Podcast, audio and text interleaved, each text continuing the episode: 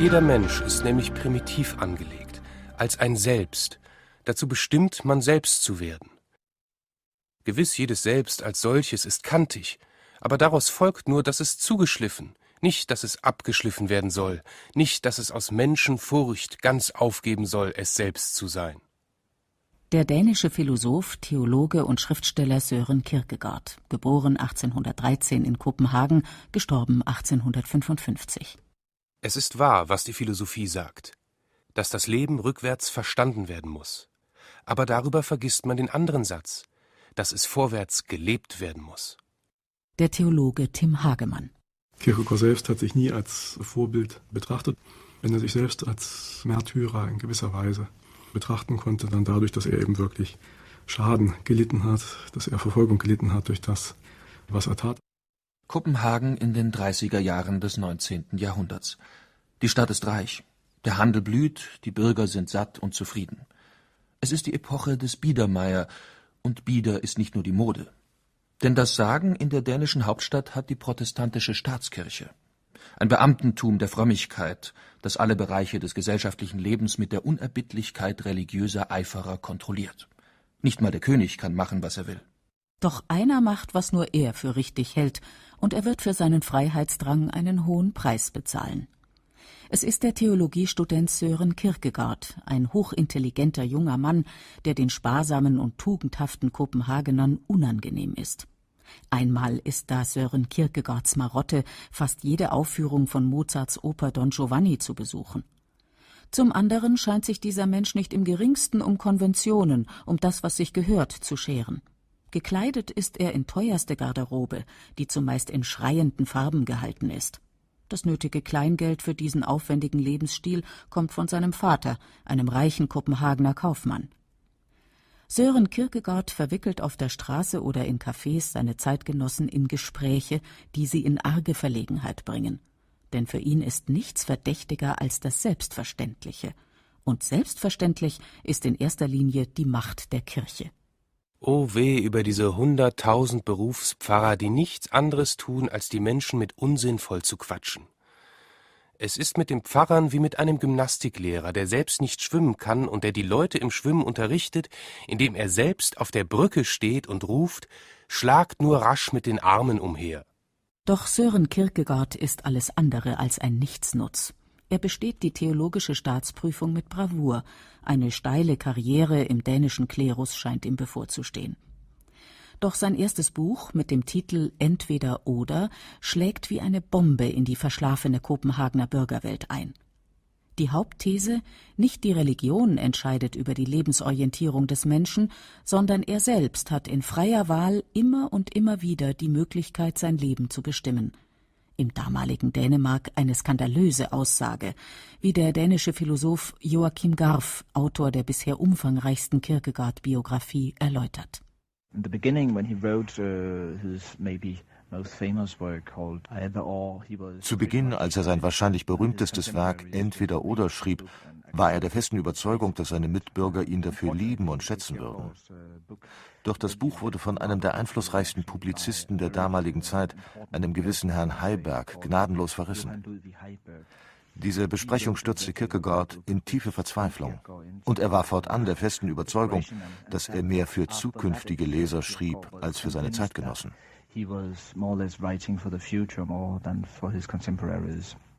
Die Leute verstehen mich so wenig, dass sie nicht einmal meine Klagen darüber verstehen, dass sie mich nicht verstehen. Das Buch hat zur Folge, dass Sören Kierkegaard keine Anstellung bei der protestantischen Kirche bekommt. Und nicht nur das, der dänische Klerus läuft Sturm gegen ihn. Er wird zur Unperson erklärt. Von nun an ist er Zielobjekt einer Fülle von Schmähschriften und Pamphleten, zumal er sich nicht verbiegen lässt, sondern stattdessen mit immer neuen Publikationen dem Zeitgeist den Spiegel vorhält. Der offenen Auseinandersetzung weichen die Kirchenoberen aus, denn intellektuell sind sie Kierkegaard hoffnungslos unterlegen. Doch worin bestehen eigentlich die Sprengsätze, die Kierkegaard in die Kopenhagener Welt wirft? Was lässt ihn zu einem der einflussreichsten Denker der Moderne werden, auf den sich Martin Heidegger, Jean-Paul Sartre und einige Schulen der heutigen Psychologie berufen? Es gibt eine schöne Tagebuch Eintragung von Kierkegaard aus dem Jahre 1848, die heißt, das Christentum ist eine Existenzmitteilung und kann nur dargestellt werden durch Existieren. Der Berliner Philosoph und Publizist Robert Zimmer. Das wichtige Wort ist hier dargestellt werden. Eine Existenzmitteilung ist keine lehrhafte Empfehlung, die man jemandem gibt, sondern es ist eine Vorführung, eine Darstellung eines Lebensmodells. Und genau das tut Kierkegaard, dass er also seinem Leser nicht sagt, du sollst so und so leben, sondern dass er ihm verschiedene Lebensmodelle vorführt und die Konsequenzen aus diesen Lebensmodellen vorführt, aber die Entscheidung, welche Haltung der Einzelne dann selbst einnehmen soll, die muss er selbst treffen. Was Kierkegaard in Gestalt der dänischen Kirche und Gesellschaft vorfindet, ist seiner Meinung nach alles andere als eine ernsthafte Existenzmitteilung. Das Christentum dient nur mehr als Einrichtungsgegenstand einer saturierten Kaufmannsgesellschaft. Niemand wird durch die Messen und Zeremonien aufgerüttelt. Kein Mensch kommt in die Verlegenheit, unter dem Eindruck einer Predigt sein Leben zu ändern, sich selbst in Frage zu stellen. In den prächtigen Dom tritt der hohl wohlgeborene, hochwürdige, geheime General-Oberhof-Prediger, der auserwählte Liebling der vornehmen Welt. Er tritt vor einen auserwählten Kreis von Auserwählten und predigt gerührt über den von ihm selbst ausgewählten Text. Und keiner lacht. Angesichts eines Christentums, das sich nur noch selbst verwaltet, stellt sich Sören Kierkegaard einige simple Fragen. Warum lassen sich die Menschen einen Glauben predigen, dem man die Zähne gezogen hat? Einen Glauben, der nur noch mit dem Verstand zu erklären sein soll und den man wie eine Betriebsanleitung der rechten Lebensführung zu lesen hat.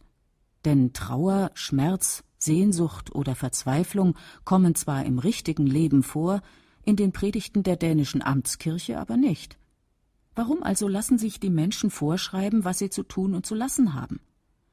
Christsein bedeutet für Kierkegaard in erster Linie, die Welt nicht so hinzunehmen, wie sie ist. Und es bedeutet auch, zu dem zu werden, was man sein könnte, sich nicht ablenken zu lassen vom eigentlichen Sinn des persönlichen Lebens. Und dieser Sinn ist mit dem Intellekt nicht zu erfassen.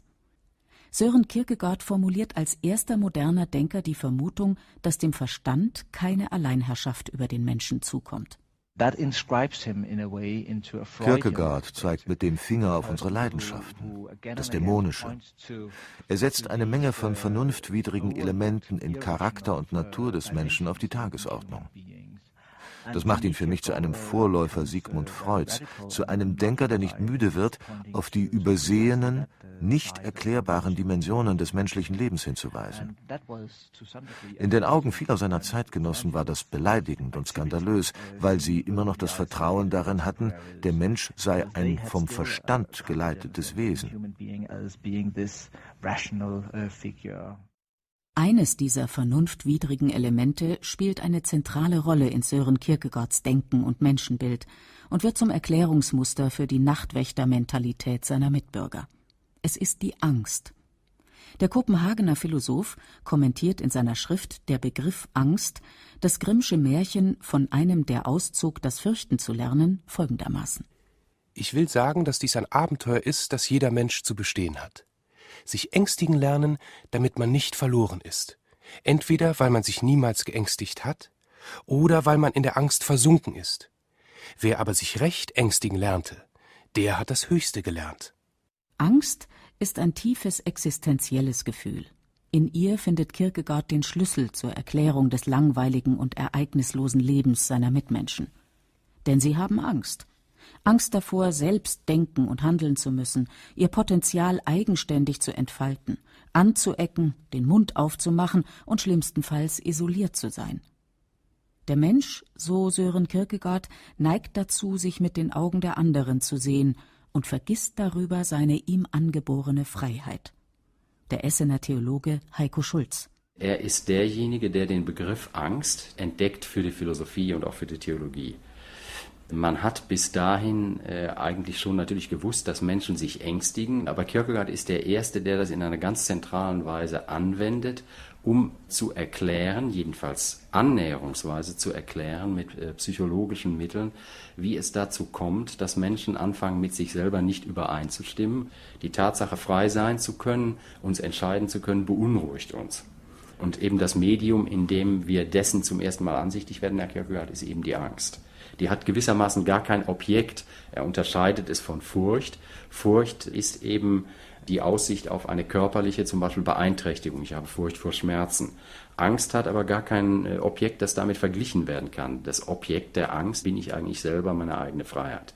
Am deutlichsten wird diese Angst vor der Freiheit für Sören Kierkegaard in der Form des Christentums, wie sie im Dänemark des 19. Jahrhunderts praktiziert wird. Religiöser Glaube ist für den radikalen Christen Kierkegaard eine Angelegenheit, die den Menschen in all seinen Facetten erfassen und verändern muss.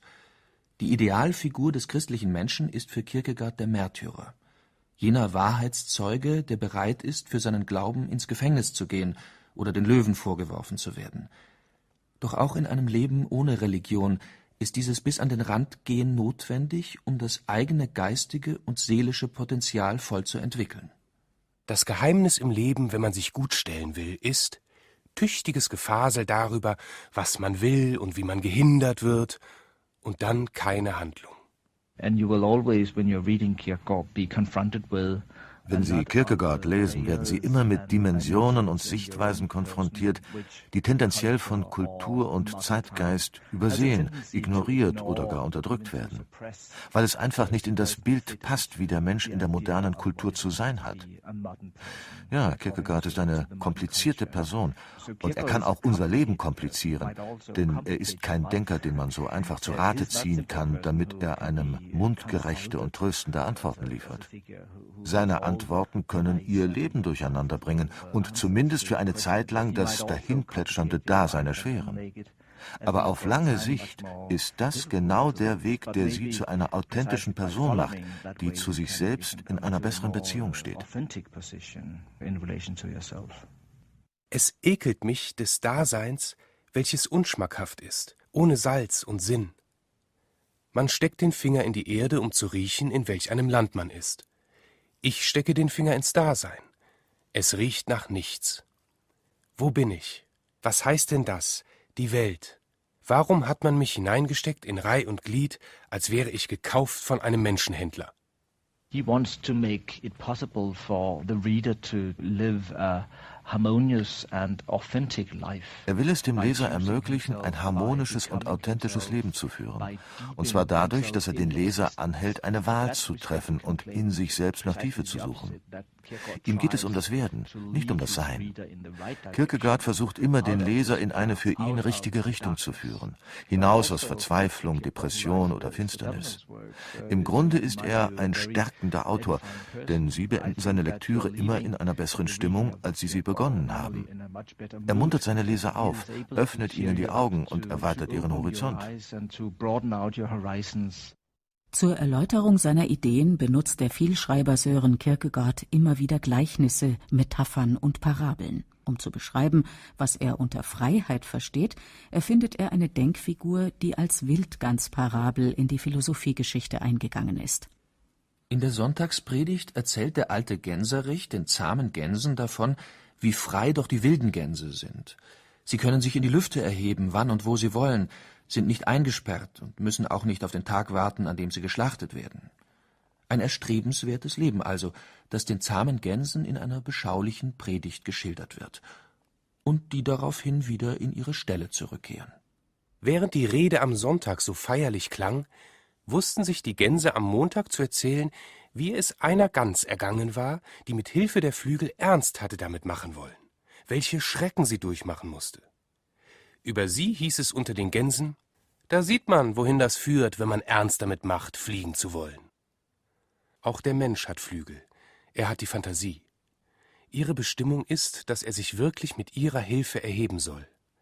Aber wir spielen die Fantasie, sich in einer stillen Stunde in einem Sonntagsschwärmen verlustieren zu lassen und dann im Übrigen zu bleiben, wo wir sind. Kierkegaard entscheidet sich für ein Leben als Wildgans im Gehege der zahmen Gänse. denn er ist ein Philosoph, der seine Gedanken lebt, und dazu gehört in erster Linie die freie Wahl der eigenen Existenzform. In einer ungeheuren Menge von Publikationen, die er nach Aussagen von Zeitzeugen oft wie in Trance schreibt, attackiert er den dänischen Klerus und die Kopenhagener Gesellschaft. Die Druckkosten seiner Bücher trägt er selbst, denn kein Verleger ist zu einer solch konsequenten Lebenshaltung bereit, wie sie Sören Kierkegaard betreibt. Er lebt einsam in dem großen Haus, das er von seinem Vater geerbt hat. Geht er auf die Straße, muss er sich oft von den ehrbaren Kopenhagenern beschimpfen lassen. Mehrere Male kommt es vor, dass ihm Steine hinterhergeworfen werden.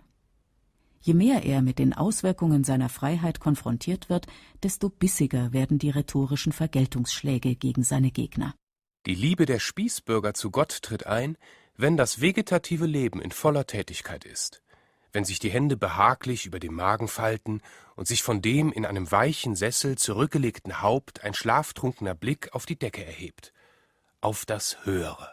Sören Kierkegaard liebt die Zuspitzung, das Polemische und Satirische. Nur so ist es diesem freien Geist möglich, nicht zu einer zahmen Gans zu werden, die sich der Gemütlichkeit der Existenz hingibt. Ein Christ habe sein Leben so zu gestalten, als lebe er mit Jesus Christus und nicht in einem Abstand von Hunderten von Jahren. Davon sind die dänischen Kirchenoberen weit entfernt. Sie nehmen niemals inhaltlich zu Kierkegaards umfangreichem Werk Stellung, sondern stören sich an seiner Lebenseinstellung, seinem angeblich rüpelhaften Benehmen. Das erspart ihnen die Auseinandersetzung mit dem philosophischen und theologischen Rebellen, der keine Ruhe geben will, wie der Theologe Tim Hagemann erläutert. Das Christentum ist eben gerade nichts Beruhigendes, sondern etwas Beunruhigendes. Das ist das, was Kierkegaard immer wieder betont. Nicht? Man verfehlt den christlichen Gedanken, wenn man zur Beruhigung predigt. Sonst hätte so ein Begriff wie Erweckung ja gar keinen Sinn. Nicht? Erweckung heißt nicht, dass man jemanden in Schlaf lullt. Und wenn das Christentum etwas Erweckendes sein will, dann bedeutet das etwas Beunruhigendes ist. Der Mensch, so Kierkegaard, ist nicht auf der Welt, um beruhigt zu werden. Zu offensichtlich sind die Missstände, die sich sowohl im menschlichen Zusammenleben als auch darin äußern, wie der Mensch mit sich selbst zurechtkommt. Kierkegaard war der erste Denker, der voraussah, wohin die Moderne führen kann, nämlich dahin, das allgemeine gesellschaftliche Denken und Fühlen für das eigene zu halten, andere für sich entscheiden zu lassen aus Angst vor der Tiefe des eigenen Daseins nach immer neuen Ablenkungen zu suchen. Damit ist er der erste Kritiker dessen, was wir heute als Fun- und Eventkultur bezeichnen, so der Berliner Philosoph Robert Zimmer. Das ist sicherlich wahr. Die Analyse der Existenzform ist sozusagen auch eine Analyse des modernen Funhopping.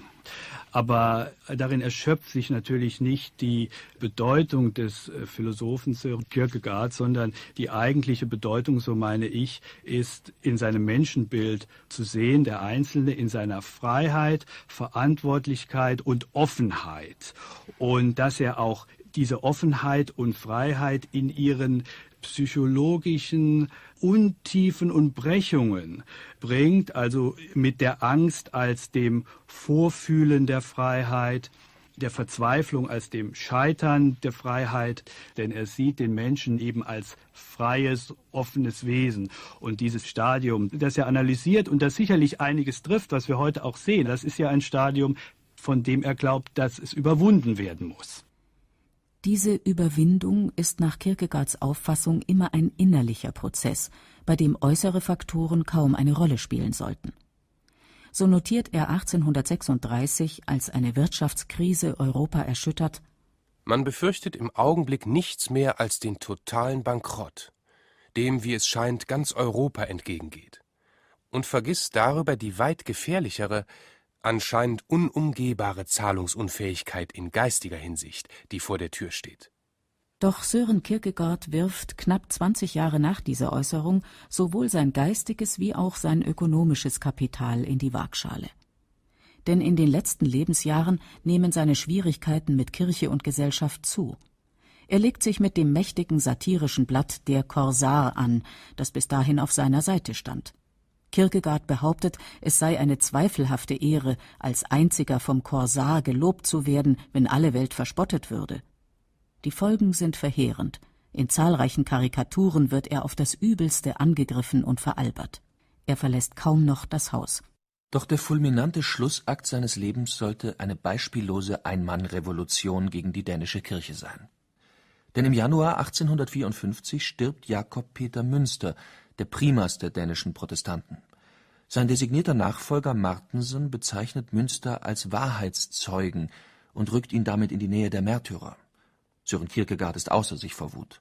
Er gründet eine Zeitung mit dem Namen Der Augenblick – er ist Besitzer, Chefredakteur und einziger Autor. Mach ein theologisches Staatsexamen mit Auszeichnung und lerne dann, dich vor all deinem Wissen zu ekeln. Lerne, dich von diesem göttlichen Gequassel am Sonntag anwidern zu lassen, diesem akademischen Unsinn. Kierkegaard zahlt einen hohen Preis für sein Dasein als Querdenker und Wolf in der allzu zahmen Schafherde der Kopenhagener Bürgerwelt. Im letzten Jahr seines Lebens verwendet er den Rest des väterlichen Erbes, um seine Zeitung herauszubringen. Doch seine satirischen Kanonaden auf den Klerus bleiben ohne sichtbare Wirkung. Selbst sein Bruder Peter Christian, ebenfalls Theologe und Anwärter auf ein Bischofsamt, distanziert sich öffentlich von ihm. Sören Kierkegaard ist sich im Klaren darüber, dass er nicht nur sein Vermögen, sondern auch seine ohnehin angegriffene Gesundheit für diesen Kampf gegen Windmühlen aufs Spiel setzt. Im Oktober 1855 bricht Sören Kierkegaard völlig entkräftet auf offener Straße zusammen. Die folgenden Wochen liegt er in einem Kopenhagener Krankenhaus in vollständiger geistiger Umnachtung, bevor er am 11. November im Alter von nur 42 Jahren stirbt. Zu Lebzeiten wurde der Magister Sören Kierkegaard nicht verstanden, denn er war ein Visionär – er sah, wohin das moderne Europa mit seinem Vernunftglauben und seinem Mangel an ethischem Wertebewusstsein trieb. An die Stelle des Individuums tritt der Ich-Kult, die Uniformität und das Konforme. Er nahm das Christentum nicht aus von dieser Kritik, sondern warnte vielmehr vor den Gefahren einer angepassten Religion. Christsein war für ihn gleichbedeutend mit Rebellentum, Selbstironie und Zivilcourage, die sich den Strömungen der Zeit widersetzt